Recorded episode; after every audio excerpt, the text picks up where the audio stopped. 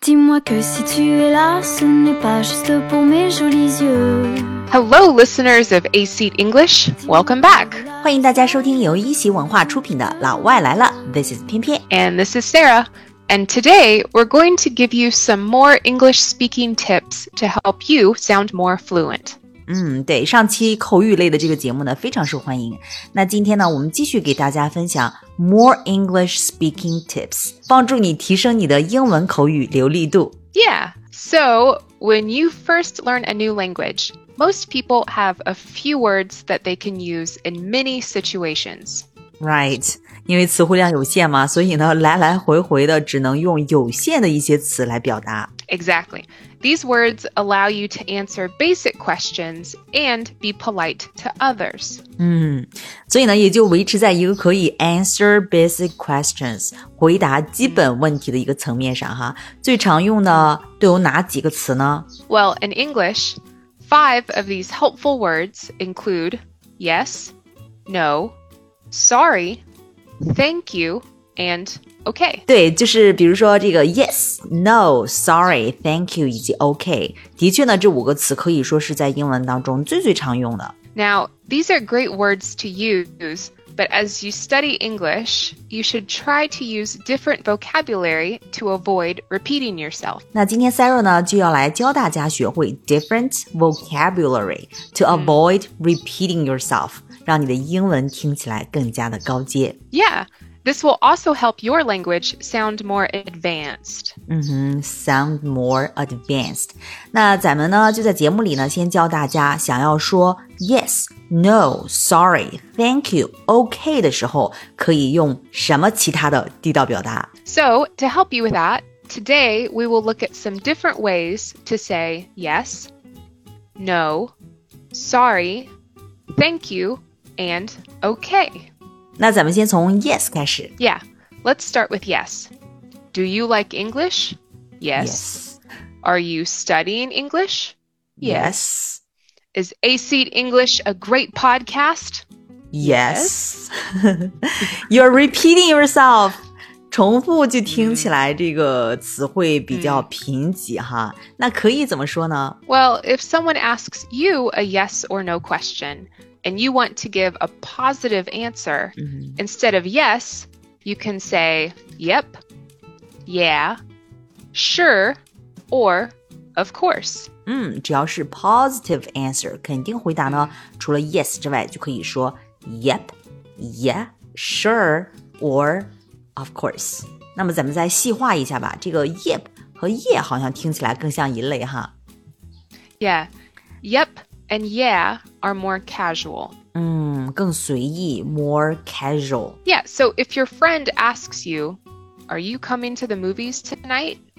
You can say, Yep, or Yeah, Sarah, are you coming to the movies tonight? Yep. 非常随意哈，more casual。那稍微正式一点呢？What if you need a more formal yes？ Well, if you need a more formal yes, you can use Sure or Of course. These answers can be both casual or formal. 嗯，sure，或者说 of course，正式、随意都是可以用的。 So, for example, if your boss asks you to hand them a pen, you can answer, Of course, or Sure. 嗯，老板的请求，那要回答 of course，或者说 sure。 But you can also use of course and sure with family or friends. 嗯，家人和朋友呢，也可以对他们用这个 of course 或者 sure。我们举一个例子 Hey Pian Pian, want to get lunch tomorrow? ，of course，sure。 There's one other way to say yes without overusing the word yes. 那除了这个 yep、yeah、of course、sure 之外，还有另外一种表达方式去表达这个 yes。这个方式呢，真的是特别好，是什么呢？ Well, if someone asks you a question using I do, I will, or I have, you can simply use these verb phrases to give a positive answer. Native speakers 特别常用的一种，就是要用这个 I do、I will 或者说 I have。那语法上呢，叫做一般疑问句的肯定回答 So, for example, do you like tea? ，I do。 Will you have tea with breakfast? I will. Have you already had a cup of tea today? I have. See? Not every question uses this pattern, but when it does, try answering using these verbs for positive or negative answers. I do, I don't, Mm-hmm. I will, I won't, or I have, I haven't. haven't. 只要是一般疑问句，不管你的答案是 positive 还是 negative，都可以用这个 I do、I don't、I will、I won't、I have、I haven't 来回答。那说到这个否定回答哈，那我们除了这个 no 之外，还有什么是最常用的呢？我们怎么样才不会过度的去用这个 no 呢？ So, negative answers. Hey, Pian Pian, do you like spiders? No. I don't either. Just like yes, there are many words we could use instead of no.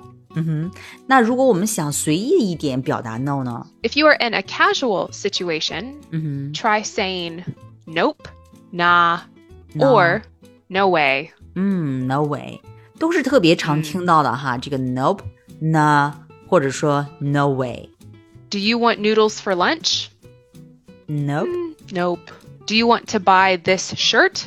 nah、 Or if you feel more strongly, you can say no way. 嗯 Do you want a pet rat? 养老鼠当宠物嘛？No way，表达一种比较强烈的 no 哈。 Now, what if you need to be more formal? 嗯 Nope。nah，或者说 no way，是在相对随意一点的场景当中哈。那正式一点的 no 用哪些词呢？ Well, there are three more responses you can give that also mean no. Not likely, sorry, and I'm afraid not. not likely, sorry 以及 I'm afraid not 都是可以在正式场合表达 no 的。 So, will you be free this weekend? Not likely. Not likely 不太可能。 Will you get promoted soon? Mm, not likely. Will you get promoted soon？你很快会升职吗？Not likely 不太可能。就听起来比较委婉哈。 Yes. Sorry and I'm afraid not are more apologetic. 那另外两个表达 no 的这个 sorry 以及 I'm afraid not 就更加的 apologetic，就是听起来很有歉意的哈。这个 apologetic 具体是什么意思呢？ Well, you have to say no, but you feel a little bad or you want to be more polite. 嗯，就是非常有礼貌的一种哈。我们举一个例子 Uh, can you help me this afternoon? Sorry, I'm busy. 嗯，听起来就是不能去帮忙，you feel a little bit bad。 Yeah. Uh, or will you come over for dinner tonight? Mm, I'm afraid not. I have to work. 嗯，晚上一起吃饭吧。啊、i m afraid not. I have to work. 非常礼貌哈，听起来。 Yeah. So when using sorry and I'm afraid not, make sure to add some details after your answer to explain why you're saying no. 嗯哼。 So, for example, we said, I'm busy or I have to work. Yeah, exactly. 那么用 sorry 或者说用这个 I'm afraid not 这种情况的时候呢，后面一定要加一个元音哈。 Will you come over for dinner tonight? I'm afraid not. I have to work. Can you help me this afternoon? Sorry, I'm busy. 大家学会了没有啊？